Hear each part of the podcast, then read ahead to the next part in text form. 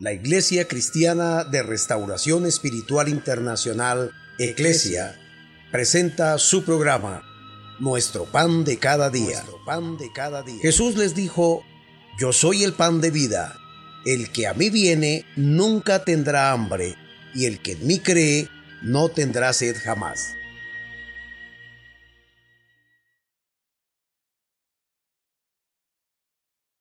Dios les bendiga, su pastor y amigo Oscar Orjuela Gómez. Felices de llegar hasta su lugar de trabajo, hasta su hogar, en este segmento para dar continuidad a nuestro precioso tema de discipulado. Hoy tenemos un tema fascinante, maravilloso, el cual he intitulado Un misterio llamado Dios. Sí, eso dije.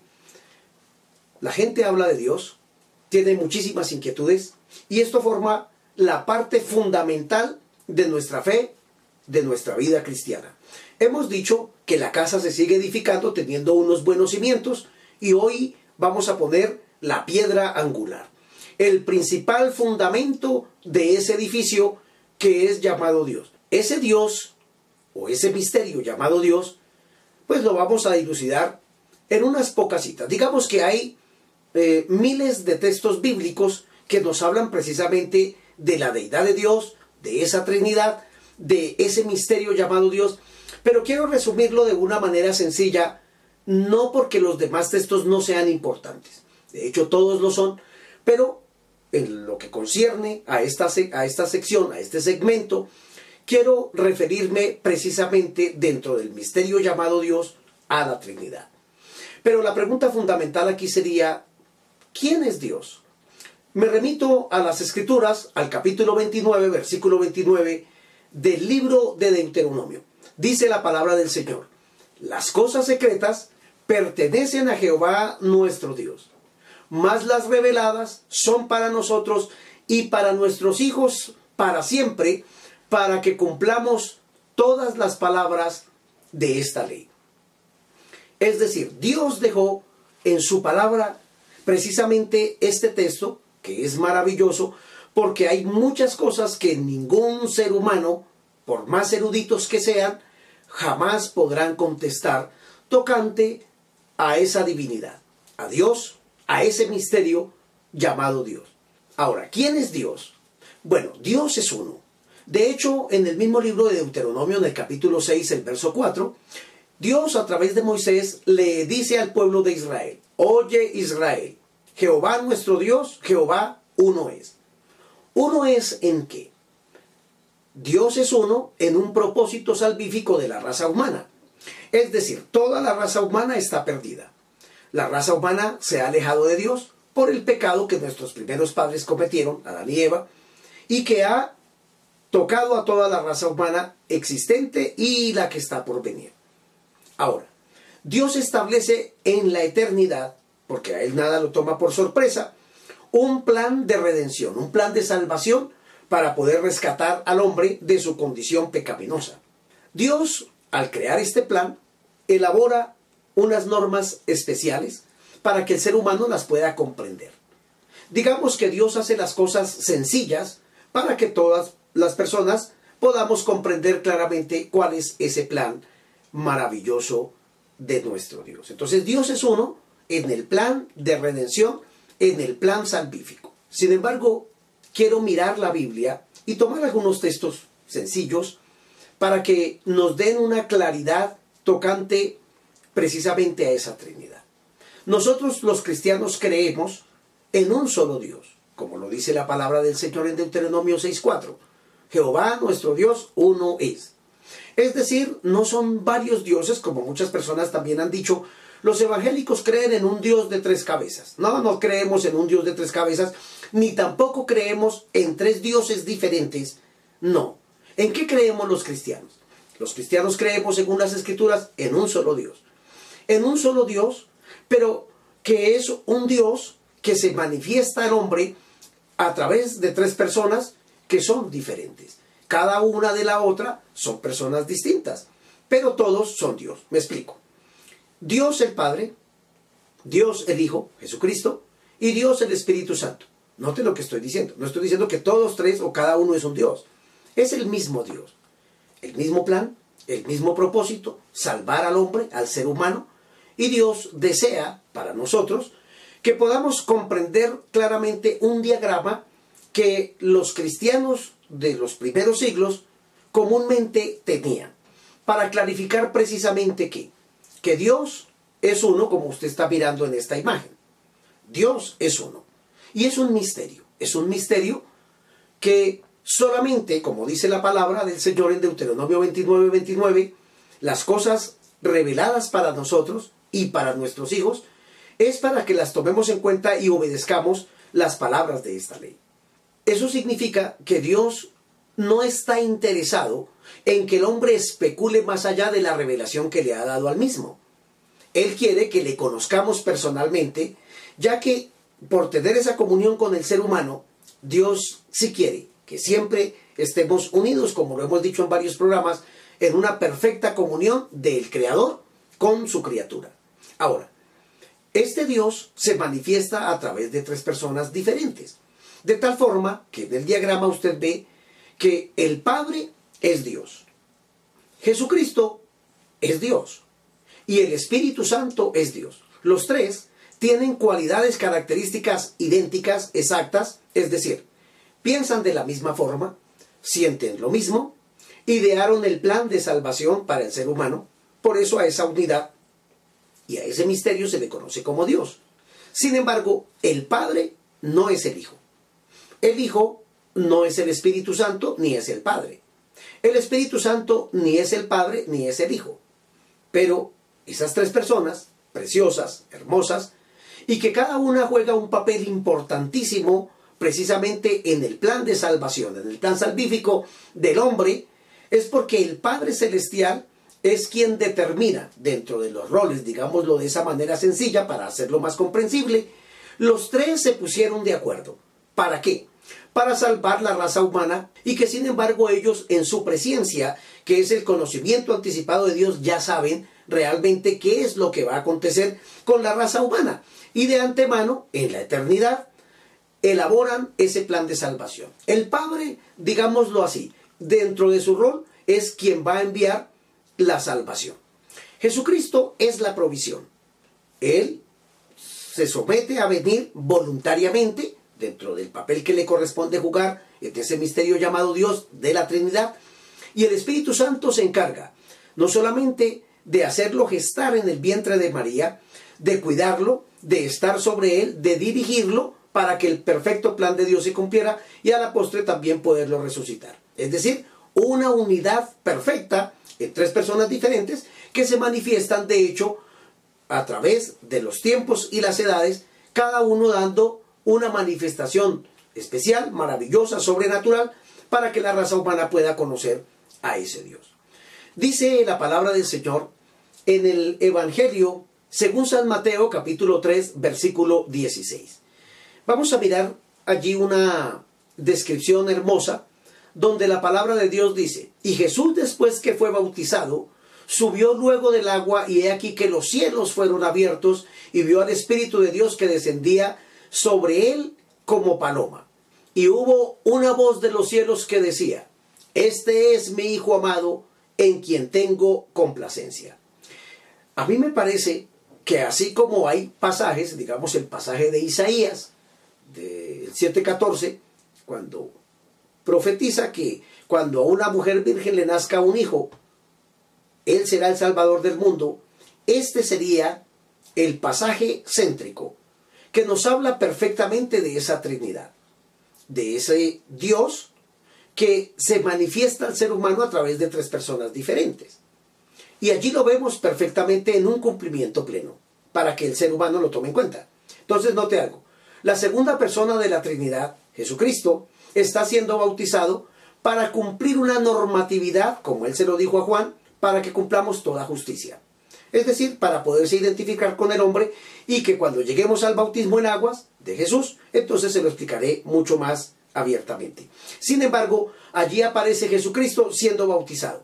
Pero dice el texto que vino el Espíritu Santo sobre él, a lo cual se conoce como el ungimiento de Jesucristo por el Espíritu Santo, en una forma corporal como de paloma.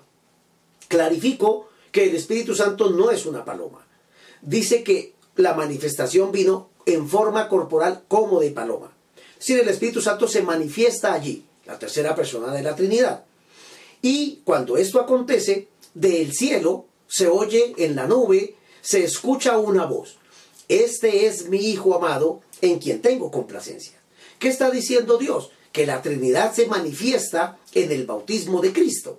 Y, de esa manera, la fórmula bautismal dice precisamente, bautícelos en el nombre del Padre, del Hijo y del Espíritu Santo. Es decir, en el nombre de ese Dios, que es uno, para que nosotros podamos tener nuestra perfecta comunión con nuestro Dios. Vamos a mirar algo más que dice la palabra del Señor en el capítulo 18 del Evangelio de Mateo, el versículo 19. Dice la palabra del Señor. Otra vez os digo que si dos de vosotros, está hablando Jesús, se pusieren de acuerdo en la tierra acerca de cualquiera cosa que pidieren, le será hecho por mi Padre que está en los cielos. Note que hay sectas de error que han dicho que Jesucristo es el único Dios, es decir, que el Padre no es Dios y el Espíritu Santo no es Dios, sino que son unos títulos. Digámoslo de esta forma. Sería como yo decir, yo soy el pastor Oscar Orjuela, pero soy el esposo de Alba Isabel y soy el padre de mis tres hijos. Ellos dirían que la persona real es Oscar Orjuela, pero que decir que soy esposo y que soy padre es un título. Pero resulta que allí, en la manifestación del bautismo de Jesús, encontramos a tres personas diferentes. Uno viniendo en forma corporal sobre la persona de Cristo y otro hablando y dando testimonio de Jesucristo. Ahora, cuando decimos primera, segunda y tercera persona de la Trinidad, no es porque alguno de ellos tenga un valor mayor, todos son iguales porque son Dios y son una unidad perfecta, plena, que no discuten, que no pelean, que están perfectamente sincronizados, digámoslo de esa forma, en el plan de redención de la raza humana. Digamos que ellos no discuten y ninguno de ellos dice yo soy mayor que tú. Todos elaboraron el plan en un mutuo acuerdo para podernos salvar, para poderse revelar a nuestras vidas. Y ahora está diciendo Jesús, de cierto les digo que cuando dos de ustedes en la tierra se pongan de acuerdo, les será hecho por mi Padre. Mire lo que está diciendo. Está hablando él mismo, diciendo cómo se hacen las peticiones, pero las remite al Padre Celestial. No dijo, yo las voy a hacer en calidad de Padre que soy. No, no dijo así. Si ustedes piden, mi Padre les concederá este honor y este privilegio. Miremos algo más que dice la Biblia tocante precisamente a esa deidad, a esa Trinidad, y cómo los tres están unidos perfectamente en ese plan maravilloso para la gloria de Dios. En el Evangelio según San Juan, capítulo 14, el verso 16 dice, Jesús está hablando con sus discípulos. Les está diciendo que Él se tiene que ir. Pero no se preocupen, no van a quedar huérfanos, no se van a quedar solos. Y yo rogaré al Padre y os dará otro consolador para que esté con vosotros para siempre. Hermoso es. Jesús les está diciendo, es necesario que el Hijo del Hombre muera, pero al tercer día va a resucitar. Pero es necesario que yo me vaya. Y ahora que les estoy dando esta noticia de que yo voy a ir al Padre Celestial, ustedes se llenan de tristeza. No, no tiene que ser así, les dice Jesús. Porque yo me voy a ir a mi Padre Celestial y les voy a enviar a otro consolador, el cual estará con vosotros para siempre. Y ahí vuelve a involucrarse la deidad de Dios. Jesús dice, la segunda persona, voy a ir al Padre Celestial, es decir, a la primera persona, para enviarles a la tercera persona, el Espíritu Santo, el cual estará con vosotros para siempre. De hecho, es el Espíritu Santo el que nos redarguye, el que nos acerca a Cristo, el que nos convence de juicio, de pecado y de justicia. Es decir, es el Espíritu de Dios, Dios, Espíritu Santo, quien manifiesta en nuestro corazón que estamos perdidos, que necesitamos un Salvador, que el Salvador es Jesucristo, nos mueve a Él, y entre ellos no hay envidia porque adoramos a Cristo. De hecho, los tres hacen lo mismo para exaltar la perfección de Jesús. Versículo 18. No os dejaré huérfanos, vendré a vosotros. Y el verso 23 clarifica algo hermoso, muy especial. Respondió Jesús y le dijo, el que me ama, mi palabra guardará, y mi Padre le amará, y vendremos a él y haremos morada con él. Note algo. El que vive para Dios, el que ama a Jesús, Jesucristo dijo, mi Padre también le amará. No sé cómo hay personas que dicen que Jesucristo es el mismo Padre. Jesús se hubiera evitado el enseñarnos la doctrina de la deidad y hubiera dicho, no se preocupen, todo lo que me pidan yo se los voy a dar porque yo soy el Padre. Y a veces me manifiesto como el Espíritu Santo. No, no es así. Él dijo tan claramente, el que me ama, mi palabra guardará y mi Padre le amará. Y vendremos a Él y haremos morada con Él. ¿A través de quién? Del Espíritu Santo, que es el que nos da testimonio, no solamente del Padre, sino también del Espíritu Santo y por ende de Jesucristo, que es nuestro Dios y nuestro Salvador personal. Pero encuentro algo más y es que los seres humanos, alguien pudiera decirnos, ¿y cómo hace uno para saber que realmente la Trinidad existe? Bueno, todos tenemos en la vida una firma. Los seres humanos, para identificarnos, dejamos una firma. Y Dios, en este vasto universo, ha dejado una firma como queriendo decir, en esa plenitud, todo lo que ha sido creado, lo hice yo. El Padre, el Hijo y el Espíritu Santo. Es decir, tiene que haber una evidencia triple en la creación del universo que sencillamente, si la Biblia no existiera, la misma naturaleza nos enseña a ese Dios trino que tiene su firma plasmada en este universo. De hecho, el universo se compone de, valga la redundancia, de tres componentes, de espacio, de tiempo y energía, que es la materia. Así se conoce científicamente el universo. Mire que no son dos elementos ni son cuatro, son tres. Y eso lo dice la ciencia.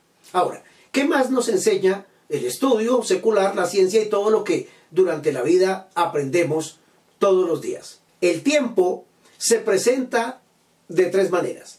El tiempo pasado, el tiempo presente y el tiempo futuro. No hay dos tiempos ni hay cuatro tiempos, son tres tiempos. Es decir, que aún en el tiempo Dios se revela al ser humano de esa manera especial. Algo más que encontramos dentro de la energía, la energía es un compuesto de luz, de calor y de movimiento, como dijéramos la energía del sol. Todo lo tiene Dios firmado, diciendo de alguna manera, este soy yo, soy un Dios trino.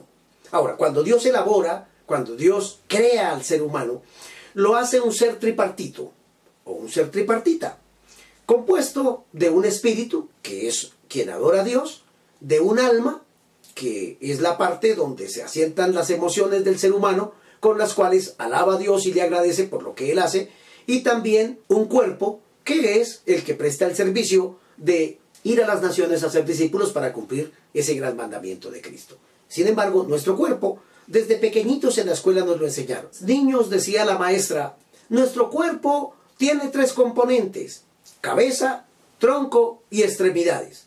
Así lo hemos conocido siempre, nunca lo hemos discutido, pero de pronto no nos habíamos detenido a mirar que ahí estaba la firma de Dios. Ahora, al mirar dentro de ese cuerpo del ser humano, que aparece la sangre, la sangre también tiene un triple compuesto, que son lo que se conoce como los líquidos, que es el plasma, las células móviles y las plaquetas.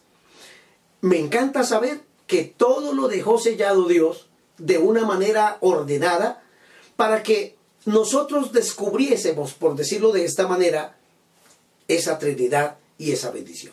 Ahora, al ser humano lo caracteriza o lo que se conoce como las características esenciales del hombre, la posición vertical, las dimensiones cerebrales y encontramos también el lenguaje articulado. Formas de podernos comunicar para obviamente dar a conocer el plan y ese misterio precisamente llamado nuestro Dios. Este planeta, que es donde Dios puso al ser humano para que viviera y para que experimentara la salvación, el planeta está compuesto por tierra, por roca y por agua. De esa forma, podemos decir con toda seguridad que todo lo que hay en el universo nos grita sencillamente que servimos a un Dios trino. De hecho, todo lo que envuelve el planeta Tierra se manifiesta precisamente a través de la litosfera, que es toda la parte de la Tierra, la hidrosfera, que está compuesta de los mares y los océanos, y la atmósfera, que sería la parte donde los astros que rodean la Tierra están. Trinidad en todas sus manifestaciones. El aire que nosotros respiramos y que nos da vida, tiene también un triple compuesto. El 21% del compuesto del aire es oxígeno, el nitrógeno eh, tiene un porcentaje de un 78% y de argón hay un 1%. Eso dice la ciencia. Es decir, la ciencia misma nos dice a grandes voces que nuestro Dios, que nuestro Creador y que ese misterio llamado Dios es un Dios trino. El agua que consumimos la vemos en tres presentaciones. Líquida, sólida y gaseosa. Es decir, los tres estados precisamente del agua y que nos muestran cómo Dios pensó en nosotros de esa manera tan especial. Los nombres de Dios, de hecho, en hebreo son Elohim, Adonai y El Shaddai, que representan a ese Dios todopoderoso que es nuestro creador. Si seguimos investigando y ahondando en este tema, que ya le dije que hay miles de textos que nos hablan precisamente de toda esa manifestación hermosa, Dios lo dice, yo soy uno. Eso lo hemos visto en Deuteronomio. Yo soy uno. ¿En qué? Precisamente en el propósito, en el propósito salvífico. Pero hay otros ejemplos que nos ayudan a mirar la Trinidad de Dios. Por ejemplo, cuando Dios crea al hombre a su imagen y semejanza, mire que Dios dijo hagamos, dando a entender precisamente que no está hablando una sola persona. Cuando Dios fue a castigar el pecado de Nimrod, de su rebelión, dijo, descendamos para mirar qué es lo que está haciendo el hombre. Y ahora encontramos precisamente que hay una manifestación de la cual todos los seres humanos formamos parte y es una familia. Voy a poner un caso personal.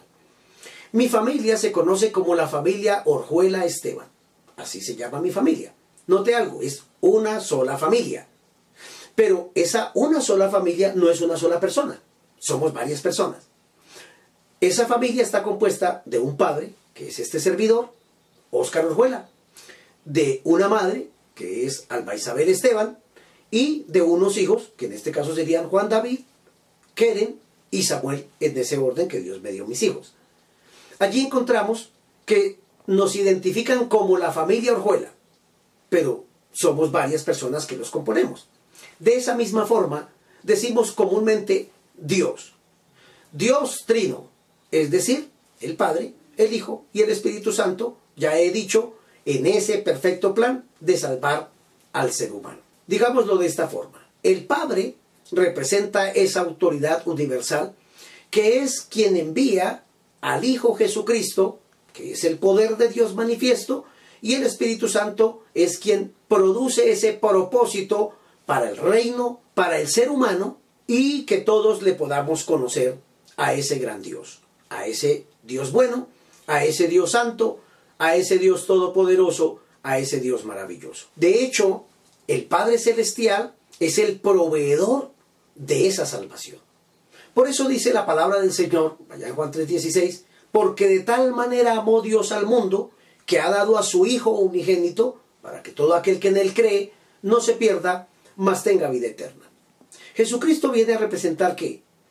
La provisión. Quien se ofrece voluntariamente, es decir, el profeta Isaías revela precisamente que cuando se hace en la eternidad una reunión, Dios el Padre pregunta, la raza humana está perdida, caída. ¿Quién irá por nosotros? Jesucristo dice, yo voy. Sí, pero tienes que ser hombre, así, así, así. Estas son las condiciones de la salvación. Por amor a ello yo voy.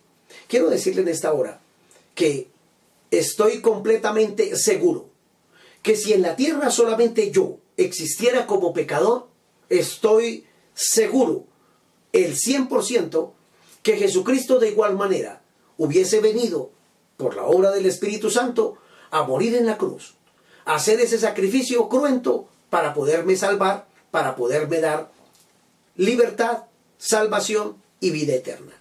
Y el Espíritu Santo es el que promueve dentro de la raza humana, motivándolo, guiándolo, dirigiéndolo a ese Salvador.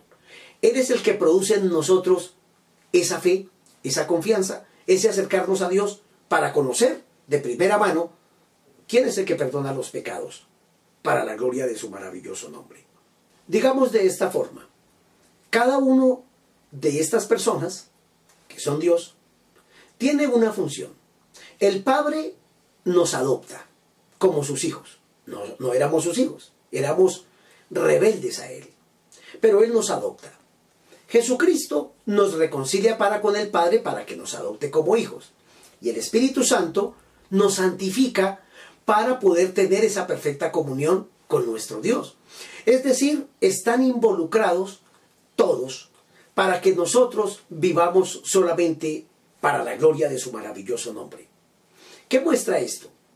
Que si nosotros vivimos para Dios, que si nosotros creemos en ese misterio llamado Dios, porque de hecho todos los seres humanos tenemos muchísimas preguntas y muchas inquietudes, y por eso, de esta sencilla manera, les estamos diciendo que este es el Dios a que nosotros servimos.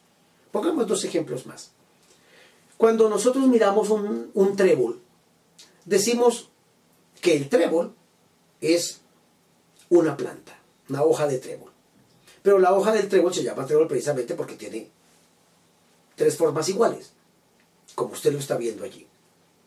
Así es Dios. Son tres personas diferentes. Son el mismo Dios. Y todos están a favor de la raza humana para que les conozcamos. Y uno que de pronto, en la mayoría de los hogares, quizá en los desayunos, nos puede recordar perfectamente la Trinidad. Cuando decimos sírvame en un huevo, note, es una unidad. Pero esa unidad está compuesta. Y es, hablando del huevo, no de Dios, porque Dios no está compuesto. Dios son tres personas que en esa perfecta unidad nos han salvado. Y cuando nosotros miramos el huevo, el huevo está, eh, tiene tres ingredientes. La yema, ese núcleo, la clara y la cáscara que lo envuelve. Y note que nosotros no decimos, sírvame una yema, una clara y una cáscara. No, decimos, ¿me puede pasar un huevo? A eso voy. Dios se ha manifestado en este vasto universo y pudiéramos seguir mencionando muchas cosas. Muchas cosas de la Trinidad de Dios, pero que necesitamos avanzar dentro de este discipulado y que a medida de que voy dando esta enseñanza, digámoslo de esta forma y siempre lo digo, es como si cada tópico que nosotros vamos teniendo va dejando unos ciertos espacios que llega la otra lección y va encajando perfectamente hasta formar precisamente un engranaje perfecto para que conozcamos a ese Dios maravilloso, poderoso, misericordioso, grande y especial. Ahora, si conociendo a este Dios sabemos que el propósito perfecto de Él es salvarnos, ¿por qué quedarse entonces fuera de ese plan de salvación que Dios diseñó tan perfectamente para que la raza humana, que somos sus criaturas, le conozcamos para convertirnos en hijos de Él? Por ello, si en esta hora alguien sabio y entendido me escucha y dice, yo quiero también formar parte de la familia de Dios, de ese Dios trino, de que me acoja el Padre, de que me reciba como su Hijo, de tener la bendición de ser santificado por el Espíritu Santo y de poder experimentar la salvación que solamente Jesucristo me puede dar. Entonces, sencillamente dígaselo a Dios. Señor, me arrepiento de todo pecado y te acepto en mi corazón como suficiente Salvador. Como este es un curso para los discípulos que han aceptado a Cristo, para ir a las aguas, entonces, si Dios nos regala el día de mañana, aquí estaremos, en este pan de cada día, enseñándole algo más y tejiendo mucho más fundamento para que la edificación de esa casa espiritual, de ese edificio espiritual que es su vida, pueda crecer en Dios y pueda transmitir toda esta información a tantas personas que usted ama. Dios les bendiga grandemente.